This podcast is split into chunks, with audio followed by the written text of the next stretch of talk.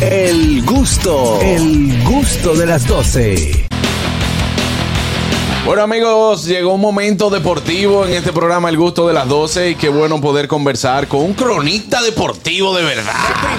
Aparte que es director de prensa. Y eso sí. ¿Eh? ¿Por qué tú haces ese...? Ese énfasis. Haciendo énfasis. Esas son de mentira.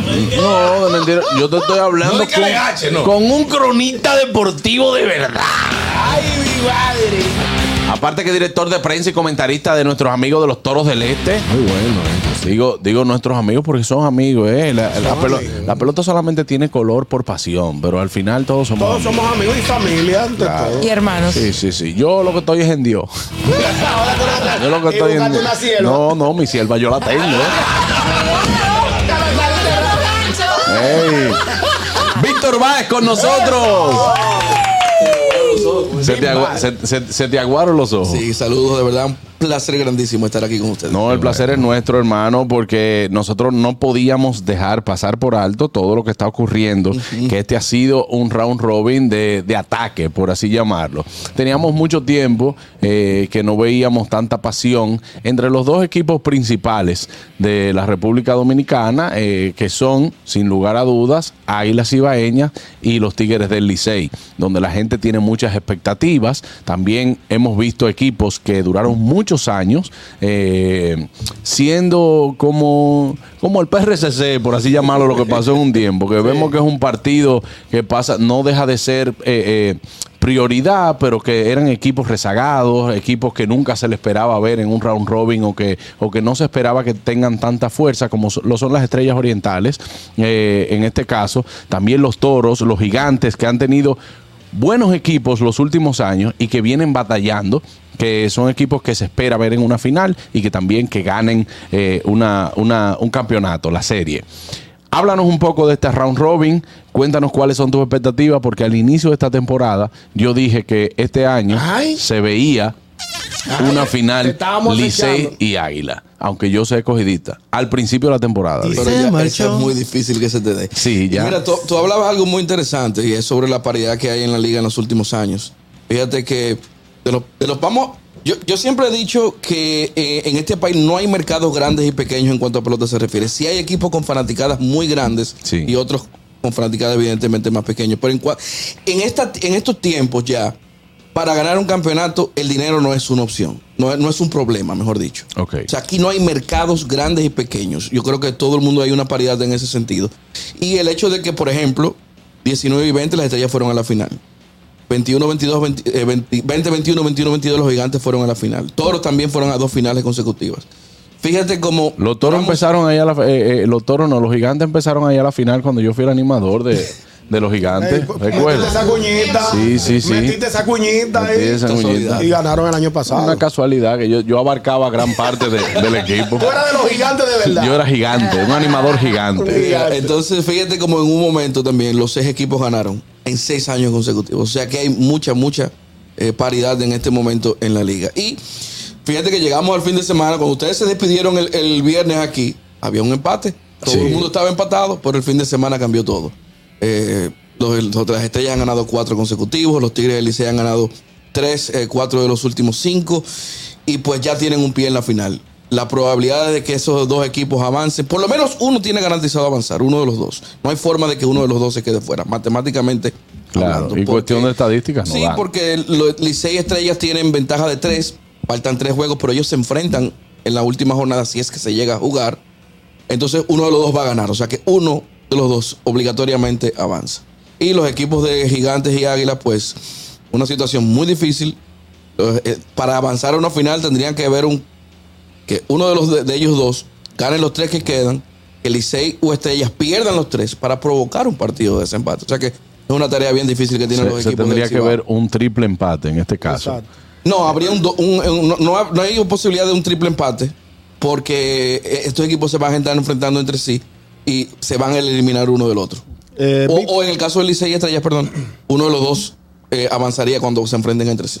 Tengo entendido que no necesariamente tiene que completarse, completarse el calendario. Correcto. Desde Porque- que dos equipos avancen, Exacto, hay un día de por medio y luego la final. Por ejemplo, hoy estamos libres si mañana Cuando tú dices estamos, ¿quiénes somos? o nosotros Lo los liceístas. glorioso, lo glorioso. Señores, que ustedes hablan como que ustedes compran Pero- parte de las acciones del equipo. Tú, tú, en tu rol de escogidista. A mí tú sabes quién me da. Me dices, tú sabes quién me nosotros. No, pero tú sabes quién me da cuerda a mí con la ¿Quién, pelota. quién, quién? Nadie.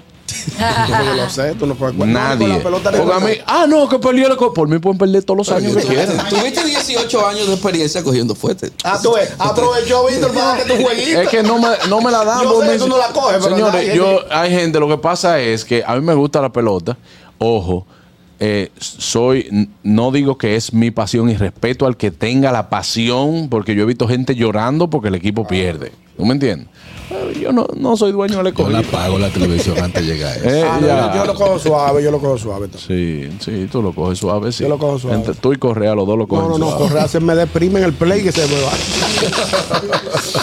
Entonces, eh, la seguridad ahora mismo es que el Licey ha influido mucho, y eso es algo que tenemos que resaltar del equipo de los Tigres del Licey, es que el bateo ha estado en su punto en estos últimos juegos. Sí, ellos están en los últimos cuatro juegos, están promediando más de seis carreras por juego. Así. Eh, permitiendo tres y algo, pero promediando seis. Ayer la, la ofensiva pues se disparó contra Yoneski Maya, lo sacaron del box temprano y Tempranito. eh, la verdad es que cuando tú veías ese, en ese mismo primer inning, tú veías a un equipo de las águilas que se veía como que estaba Están desesperados. Sí, no, no muy- desesperado. yo ansiosos, no. El pitcher sí que no tenían ese- esas ganas de ganar ese juego, como lo presentaron los Tigres, decía que fueron con muchísimo más energía. El pitcher de las águilas que se levantó y le dijo a la mujer, tengo el cuerpo como que me entran a palo. Buenas. Buenas. Buenas, tengo una pregunta muy importante para el invitado. Adelante. Para Víctor. Baez. ¿Cuál es, él entiende que los dos equipos favoritos para el Super Bowl el mes que viene? Mira, Lu- aquí está Pero, estamos hablando de Hermano. estamos hablando de béisbol, Eh, Aguilucho, no te lleves. No te lleves. Eso es para que, haga el cambio. Sí, pero yo creo que los Pacers eh, sería un muy buen Eh, sí. equipo. Y los Celtics, ¿verdad? Y los Celtics. Eh, ah, pregunta. los Lakers están ahí, más o menos. con LeBron. Analizando, viendo los últimos juegos de, del Licey. Eh, Licey. Licey. Licey. Sí, Digo, son son varios. varios. Ah, son varios juegos. Son varios. Exacto. Yo el equipo del la- Eh, en el- aquí no perdona. No, no, no, En el no, no. sentido de que al principio, bien, comenzaron bien, pero hubo un- unos reajustes a mitad del juego. Quizás por eso no están tan avanzados, porque ahora ya sí se ven aco- acoplados. Ya no hay eh, lo que se tenían que ir, se fueron. Ya esto solo que termina. O sea, eso ha, ha- ha tenido que ver eh, mucho en esta ya corta, eh, en este round robin. Eso puede influir, eh, sobre todo anímicamente, eh, cuando tú sabes que tu equipo se va a mantener. Por ejemplo, eh, las Águilas eh, se suponía que iban a contar con Rubén y Elías ayer. Eso no sucedió por unos asuntos personales. Eh, cuando tú sabes que tú necesitas ganar un partido y no poder ten- tener tu mejor pitcher ahí, eso te va a afectar. En el caso del Licey eso no ha pasado. Ellos han ido perdiendo jugadores, pero no en el momento clave. No en el momento clave como, como ahora. Eso, eso sí puede, puede tener un, un, un impacto eh, a nivel anímico en el equipo porque tú sabes que tú tienes, tú tienes tu núcleo ahí. Y, y tú sabes que con eso tú vas a llegar a la final. Tenemos llamadas buenas. Buenas tardes. Sí, Juan Carlos, que eso de la fanaticada sí tiene que ver, porque mira, de los tiempos del parche, nadie quería coger el elefante, eh, la estrella. Oye, pues te cogí ese balón. Sí, entendí. El parche, ¿sabes? El Que parche. nadie quería cogerlo. Que nadie cogía. Es verdad, que todo el mundo decía, no, no, que yo soy el azul, que yo soy el rojo. Qué buen No, el verde no. Buenas. Buenas tardes para ese, esa estrella que está ahí, Víctor Baez, ahí sí hay calidad. Me voy a robar ese Eh, Víctor, con tu sapiencia y tu conocimiento, ¿qué tú crees que debe hacer el escogido? Porque yo soy escogida sufrido. Para el próximo año, ¿qué es lo principal que debe hacer? Aparte de votar el gerente y el mal y el malo que tenía. Oye, lo Ey, dijo. no, hermano, espérate. Cuidado con mi amigo José el- El Gómez. escogido tiene José, José Gómez. Gómez gerente. bueno. Ah, no, pero por si acaso. Es que nosotros lo bonito. El escogido tiene ahora que cuidado también. No. Cuidado. Que Requillo. unas declaraciones eh, desafortunadas. Sí. Eh, Pero vamos a dejar que Víctor se desarrolle. El escogido tiene que abrir la cartera. Ahora viene una temporada muerta que no va a ser nada muerta porque tendremos la figura de la agencia libre por primera vez. Ok. a haber jugadores claves eh, como Jamaico Navarro, Raúl Valdés, Junior Lake, como Lake. Almonte. O sea, de esos veteranos que ustedes saben que le pueden cambiar la cara a un equipo, todos esos muchachos van a estar eh, eh, posiblemente en la agencia libre. El escogido necesita obligatoriamente abrir la cartera porque yo creo que no cabe la menor duda que en cuanto a material nativo, el, el roster que quizás tenga más debilidades es el del escogido. Está muy celoso con los jugadores, eh, que hay muchos que veo que no le dan permiso Sí, para jugar sí. liga Siempre ha sido- invernal. siempre ha sido así. No, siempre ha sido así, siempre ha sido así, pero ñonguito, tú sabes que en años anteriores, y estoy hablando hace muchos años, más de 10 años, que uno tenía la oportunidad de ver los jugadores de algunos estelar, algunos estelares, Algunos estelares. verlos jugando liga invernal. Eso se ha ido eh, eh, Reduciendo. reduciendo según algunas lesiones que han recibido algunos en ligas invernal y luego no le funciona eh, como quisieran en, la- en las grandes ligas, pero veo como que está muy, muy cerrado. Es que cada año, cada año, es más el dinero que esos equipos invierten en esos muchachos. Por eso que tú ves que niegan más esos permisos. Sí. Ese- esa es la razón, es una razón económica más que nada. Porque a los jugadores y los equipos lo saben, le convendría muchísimo tener esta experiencia de, jugar invierno. Sobre todo los que van subiendo. No, necesariamente y al los veteranos, y al negocio, pero sobre todo los que van subiendo. Por eso es muy importante que equipos como los Mets le dieran permiso para todo el año a un tipo como Ronnie Mauricio, que posiblemente el año que viene lo veamos debutar en grandes ligas. Buenas. Una estrella. Buenas, saludo a Víctor. Saludos. Y, y ese choco deporte que está ahí. No, no, no, no, no. Ese, ese, Ah, ah, ese es Harold, ese ah, Harold, ese. Que chocó deporte. Tigre con fresco. Y que Choco Deporte. Hermano. Un saludo a Choco Deporte. Desde aquí. Víctor, tú eres uno, tú eres uno de los cronistas deportivos del país que sigue, sigue, yo creo que todos los deportes que se dan en la práctica en nuestro país. Te estoy hablando Más o porque menos. sí, porque te he visto, por ejemplo, en torneos de golf que no son muy seguidos quizá por, por nuestros cronistas deportivos. Pues te estoy hablando que la crónica deportiva aquí se va más a lo que es el básquetbol, a lo que es el, el, el béisbol. Algunos tienen el, el- ¿cómo se llama lo de los caballos? Ay Dios, se me fue ahora mismo. Hípica. La Y La hípica. hípica, eh, como que cosas así y ya como que de, de interés. Incluso hay, hay cronistas que se van mucho más allá, que aunque sea deportes que no se practican aquí, como el hockey sobre hielo, cosas, manejan toda la información. Eh, esta pasión del deporte que te hemos visto durante muchos años trabajarla, a veces no se te cruzan informaciones de, de tanto, porque, óyeme, eh, ser cronista es también llevar estadísticas, saber la vida de los jugadores, cómo van, eh, cuál ha sido, o sea, cuáles son los promedios de los jugadores. No se te cruzan informaciones. A veces, eh, yo generalmente me especializo más en béisbol y, en, el golf, obviamente, pero uno por los programas en que participa tiene que estar por lo menos al tanto de lo que está pasando en, lo- en los otros deportes. Pero sí, lo que pasa, tú sabes que eh, el asunto es que como cuando tú trabajas en esto, generalmente te apasiona. Y a mí me pueden dar las 12 de la noche, 1 de la mañana viendo un partido o analizando o buscando estadísticas. Y yo no lo considero como que estoy trabajando. Entonces se me hace fácil por eso. Yo creo que eso aplica para todo el que, como ustedes están aquí, ustedes están en hora de que la mayoría de la gente esté en su casa comiendo. Claro. Pero ustedes- yo estoy seguro que a ustedes no les pesa venir No, aquí. al hombre, no, no, no. Ñonguito, hace 10 minutos ya le pesa. Él le pesa después de la una, ya él le Sí, ya, pesa. No, podemos durarte aquí hasta las 4 de la tarde. Por ejemplo, a Alex García de H le pasa a veces se le cruzan informaciones, cosas así. Humor Pero y eso porque le gusta. Adelante, Harold. Eh, Víctor, se rumoró mucho, o sea, en en los pasillos, que eh, esta temporada estaba puesta para el Licey. O sea, de que, que el Lidón, que sé yo cuándo, pero hemos visto eh, a las águilas con las luces. A las águilas con, con falta de, de- del pitch, el juego que le quitaron. Ahora mismo también fa- faltó uno que también puso una excusa que era para un cumpleaños. Ronnie Ronnie, Ronnie, ¿qué? Gracias, Dios. que. Eh, Ronnie Elías. O sea, todo eso. Y pasa lo de aquel, aquella canción que le puso el hijo de, de- de fulano a, a uno Y de las águilas. Y ahora metido. tengo otro tema metido. Pero vemos que el Lidón, cuando no es a las águilas, aplica. Pero a las águilas no la- nada más le ha aplicado lo del juego que le quitaron porque era demasiado obvio. Pero ellos no, ¿qué dijeron ellos con lo de las luces y con lo que se, lo que se puede hacer con, con eso? Lo que pasa es que lo de las luces es diferente. Eh, ya eso es una decisión de los árbitros, más que, que de la liga en sí. Ahora bien, si no se hubiera corregido en su momento, los árbitros hubieran tenido la potestad de, De suspender y dar forfeit y, y darle el juego al equipo contra- eh, contrario. Pero si es algo ya repetitivo, ya ahí sí la liga puede intervenir. Buenas. liceístas hablando ahí. Dejaron que deje que, que esa vaina. Tú lo que te Vamos a hablar de deporte de verdad. Silencio, Yundito. Tú lo que te dolió que perdiste ayer que te. Silencio, hombre. Mire, eh, mire, señor Víctor, saludos y disculpe. Saludos. Eh, señor Víctor, vamos a hablar de verdad. Ajá. Hable solo como cronista, no como... Eh, Como taurino. de los actores. sí, está bien.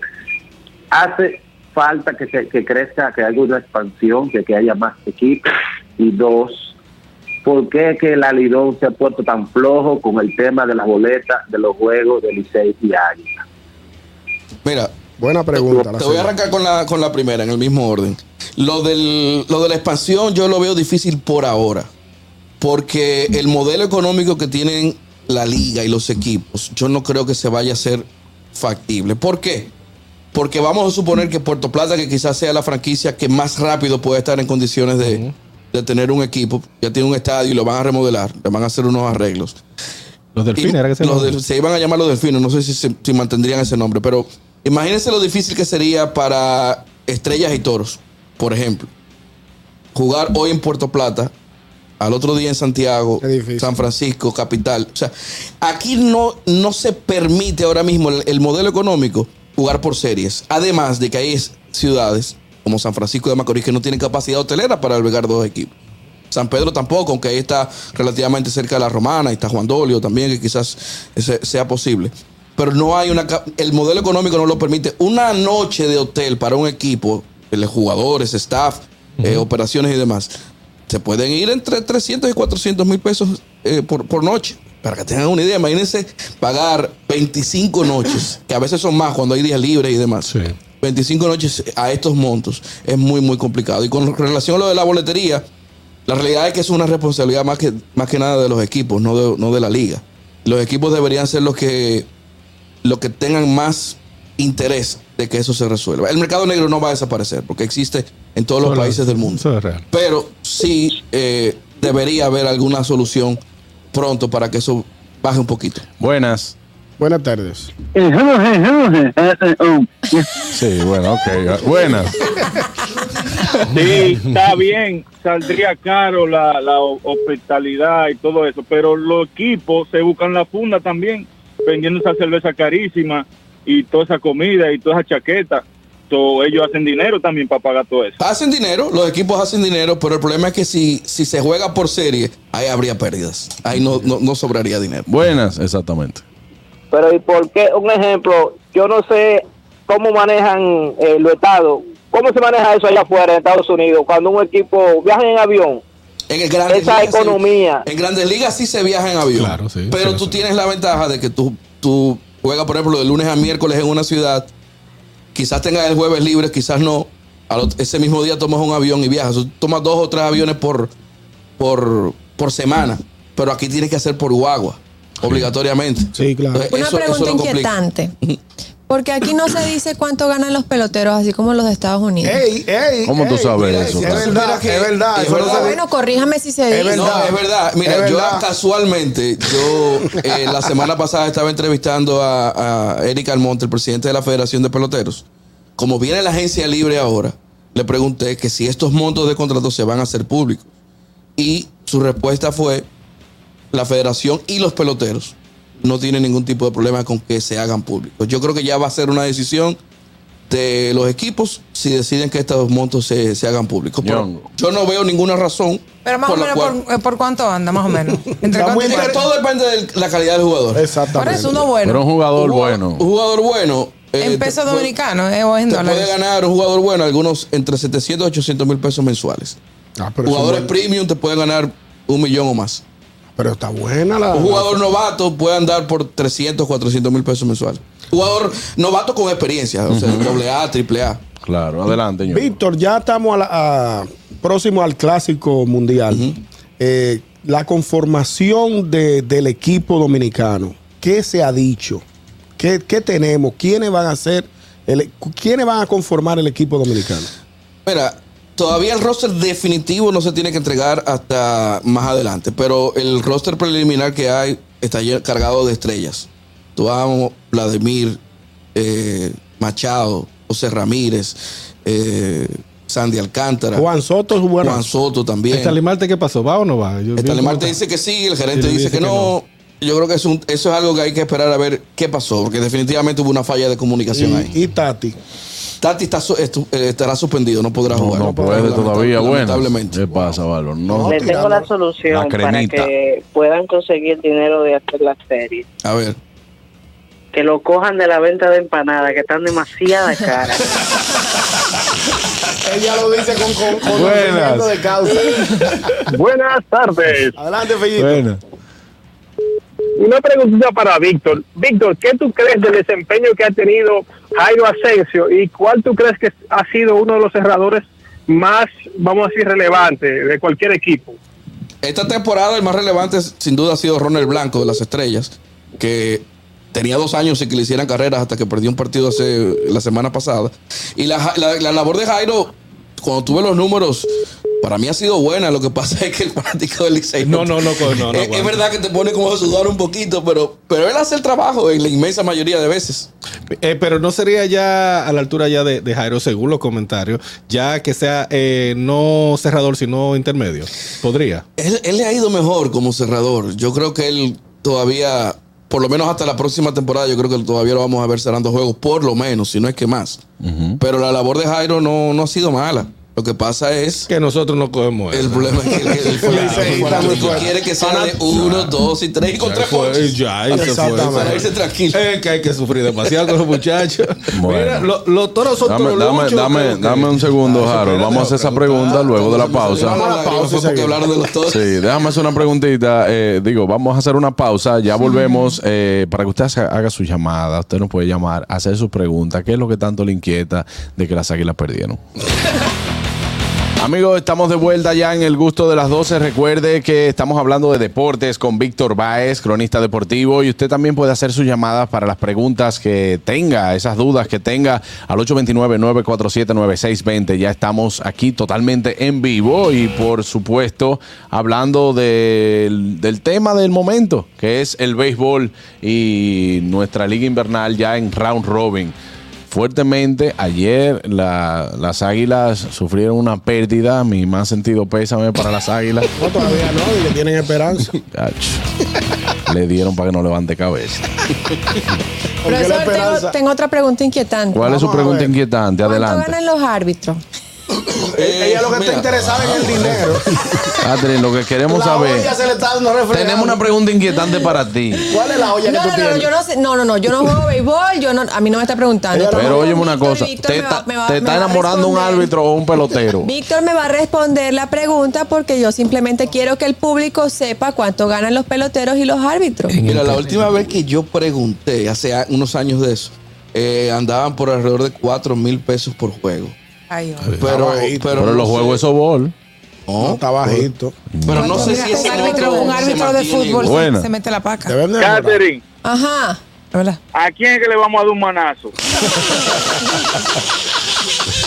Mira, preguntaba Yo ahorita eso en el aire. Dime, ahora sí, Harold. Sí, no, que le preguntaba a, a Víctor, ya viendo eh, que los toros están fuera, le- eh, ¿Por qué los, tiene que eh, recordar Tú no ves que ese hombre anda hasta con unos lentes de los toros. Él no vino con nada. que le cogió también, o sea, los toros son toros lucho. ¿O cómo tú, ve- tú verías el apoyo de, de- de tu equipo eh, en una... Me imagino que se van las estrellas, se van por las estrellas. Mira, O, yo- o son, te o voy- son las igual que el Te Licey. voy a ser sincero. Claro. Te voy a ser Por sincero. eso la pregunta. Yo desde que arrancó el round robin he estado pujando por algo que no se me ha dado el primer día. Que pierdan los cuatro. O sea, tú no quieres saber de ninguno.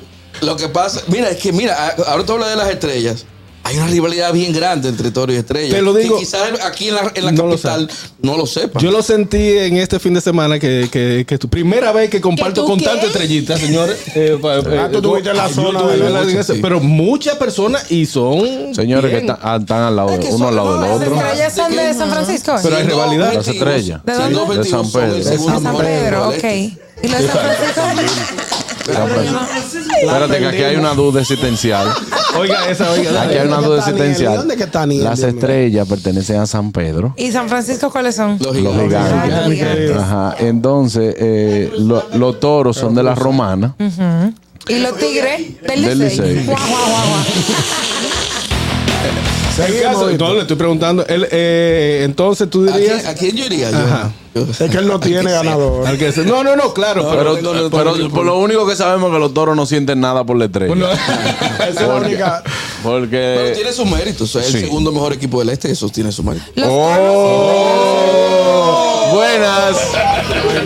Sí, Juan Carlos, breaking news que le interesarían a- al hombre ahí. Ajá. Le di en 200 a Correa Sí. ahora mismo. Regresa a Minnesota. Eh, Minnesota. Sí. Ahí está. Esa breaking news ya la. físico, si lo pasa. y, y sin ninguna cláusula de, de escape. Yo pensaba Yo, que era yo quiero, yo quiero chismear un chin. ¿Tú, tú me dejas? Deja, dale, dale. Mira, Digo, reciente... no, no chisme, No, sino no, una pregunta capciosa. Sí, por ejemplo, en este fin de semana se creó una controversia entre el narrador del Licey, Franklin Mirabal, y David Ortiz. Eh, Frank- Here's the pitch. eh, no, con el No Pachá, con el perdón, con el Pachá. Pachá, con el Pachá, Ah. con el Pachá. David Ortiz, el Pachá. David Ortiz, el Pachá. El Pachá eh, cuestionó a Fernando Tati Jr., que estuvo en una discoteca, que se fue por aquí, que no se cuida, Hoy que va a ser un día esto, bueno. Se ha mencionado dos veces el Pachaki. El Pachá siempre es tema de, de- de debate. Entonces David Ortiz le respondió en un tuit diciendo que él apostaba a Fernando Tati, que él es una persona joven, un muchacho joven que tiene derecho a divertirse, a ir a una discoteca, a juntarse con sus amigos. Y entonces hay opiniones divididas. Uno dice que David Ortiz es muy, muy, muy conservador, muy, muy del lado del pelotero, y de otros dicen que el Pachá se pasó. ¿Cuál es tu posición en esta, en esta situación? Debe haber un punto intermedio. Porque ciertamente el Big Papi va a defender a su clase. Sí, su clase, Eh, evidentemente. quizás el, el Pachá, que honestamente no, no siempre estoy en la misma página en cuanto a su punto de vista se refiere, pero, pero ciertamente eh, hubo una decepción muy grande con, con Tati, porque estábamos hablando de la cara del béisbol, no de, de los dominicanos en grandes ligas, era una de las caras del béisbol, sino la cara del béisbol. Entonces la decepción fue muy, pero muy grande. Y no solamente por el dopaje, eh, también lo del accidente, que mintió, le mintió al equipo. El equipo tenía la potestad, inclusive fíjate que ya firmaron un campo corto, ni siquiera le van a entregar la, la posición a él cuando, cuando regrese de su suspensión.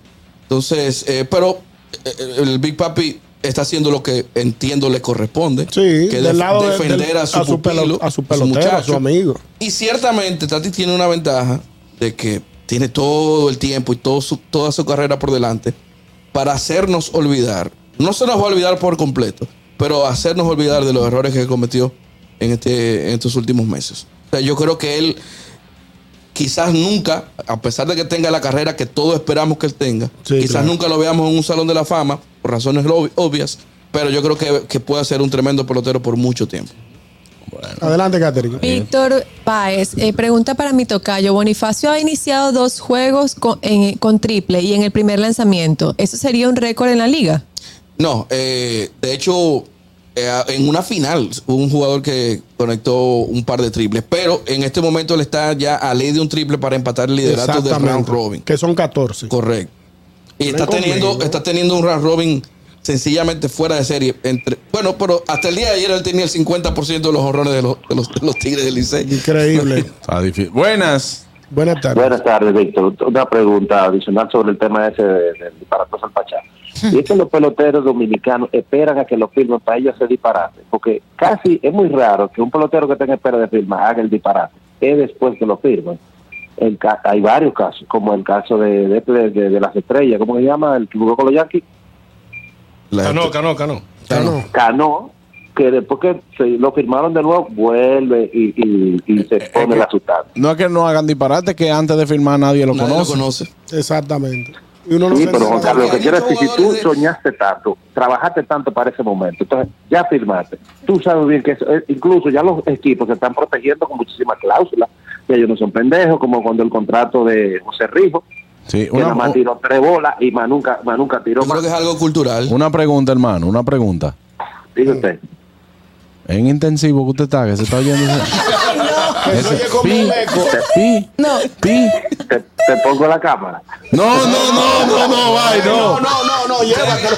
Esa es una buena pregunta, que mucha gente tiene esa inquietud, pero yo creo que es algo cultural. que el dominicano siempre trata de llegar al camino más fácil hacia el éxito y, y a veces toman decisiones equivocadas para hacerlo. Bueno, hemos tenido buenos jugadores que después que conocen que que la mujer, el romo, la vaina, que entonces se, se alocan. Y eso es también natural, pero qué bueno que también los equipos tienen psicólogos. Porque, ¿qué pasa? Estos muchachos se ven con un sueño, logran eh, firmar por una gran cantidad de dinero y obviamente el dinero te da una sensación de bienestar y de poder que tú crees que no hay Pero nada si, que si tú a no ti lo te puedas hubieran tener. dado 5 millones a con 18 años, no estuvieras aquí. No, lo que te digo. No, Sí, pero claro. yo te digo, si me dan 5 millones de dólares con 18 años, quizá yo no hubiese tenido también la capacidad de poder eh, enfrentar eh, tanto, tanto dinero que eh, quizá yo lo que estoy jugando pelota porque me gusta, pero quiero darme una vida que quiero también. Y eso, por eso necesitan psicólogos para, para saber manejar. Los 30 equipos lo tienen. Y, y te hice el comentario en, en tono de chercha, pero ciertamente es que es muy difícil. Y dije 18, en realidad a los 16 que lo A los firman. 16, exacto. Eh, eh, eh, a esa edad, muchachos que de la nada, de repente se ve que tienen una cantidad de dinero que nunca soñaron que iban a tener. Y pensando en lo que pueden ganar todavía más adelante. claro. No, ese es el problema, Pero que ellos, pregunta, ellos sí soñaron que podían tenerla. Lo que pasa es que cuando le llega, le llega, ahí es que yo veo la realidad. En ese caso, de siendo tan jóvenes y recibir esa, esa cantidad de dinero, eh, ¿los padres no son los que le manejan las cuentas y demás o es ellos directamente? El problema es que la Ellos pasan a ser casos, cabeza los- de los- familia. Los, padres ni siquiera Ujú. tampoco tienen la, la educación ni, ni el conocimiento. En muchos casos, yo- sí. Anier, yo he visto casos donde la familia le, le explota el dinero a los muchachitos. Sí, hay, hay padres que le han robado el dinero a sus hijos. y Sí, desaparecen. totalmente. He, he conocido eh, un par de casos es sobre que eso. ahí ya ellos se convierten en los en los cabezas de familia. Sí, automáticamente Buenas. a los 16 años. Sí, Daniel, ha- hay un caso, eh, Vladimir, todo lo que va a comprar le dice al papá, papi, ¿puedo comprar esto? Y a, a veces le ha dicho hasta que no el papá. No, no lo puede comprar. Pues Y otra cosa, eh, Juan Carlos, tu compadre. ¿qué error tú crees que él cometería si le dan 5 millones ahora mismo? Mira, lo primero es que nadie lo vuelve a ver. El compadre mío. Si le dan 5 millones de dólares, lo primero es que nadie lo vuelve a ver. Ahora él sí tiene que es familiar. Él agarra a Fari y su muchacho y se va a vivir donde no haya ni teléfono. Dice, compadre, quédese con su programa, usted está volviendo loco. Yo le voy a llamar a Jochi y le voy a aumentar la madre también, que yo no voy a joder con gente. esto, yo voy a joder más con ustedes. Ese sería mi compadre, Ay, para el que no lo cree. Eh, por último, entonces, ¿qué es lo que se espera? Ah, eh, juégatela aquí y di, señores, Todo serie lo final. pronóstico que usted entiende, Víctor. Exacto. Uf, para allá a la final, as- asumiendo que va Asumiendo lo que, Sí. lo, que, lo que se perfila. Mira, todo va a depender de los jugadores que yo tomé en el draft. Porque. Y, y quiénes estarían disponibles. Porque tengo entendido que es poco probable que Urrutia, por ejemplo, esté en el draft. Porque ha estado lesionado. Rubén Elías, si está, debe ser el primer pick. Carlos Hernández, posiblemente otro que se vaya ahí rápidamente. Son dos jugadores importados por equipo que tomarían. De eso va a depender. Dos angos. De, de eso. De eso. Eh, eh, por eso, si tú quieres, lo podemos hacer vía telefónica el día del draft. Porque, porque eso, eso cambiaría la cara de cualquier equipo. Bueno, está bien. Entonces, eh, Licey Estrella. Sí, sí, sí. Final. Eso, eso es casi un hecho. Claro que sí. Casi un hecho. Claro, Casi un claro. hecho. Puede cambiar, pero los escenarios tienen que darse. eh, son muy, extremo, difíciles. sí, muy difíciles. Pero qué chulo. Perder es malo. Pero payday es peor. Gracias, Víctor Baez, por estar con nosotros. Sígalo en las redes sociales como arroba Big Baez. Ahí para que se entere de todos. ¿eh? Baez S. Big Baez S. Sí, va, ponga Z y después la S. Oye. Ya lo saben, gracias Víctor por estar con nosotros. A ustedes no se muevan. Eh, La semana que viene tendremos informaciones también. Así que, y bueno, vía telefónica. Vía Cualquier telefónica. cosa que pase. Lo llamamos. Lo vamos a llamar. Atención, los dueños de este programa. Eh, Saquen una cosita. ya volvemos. El gusto, el gusto de las 12.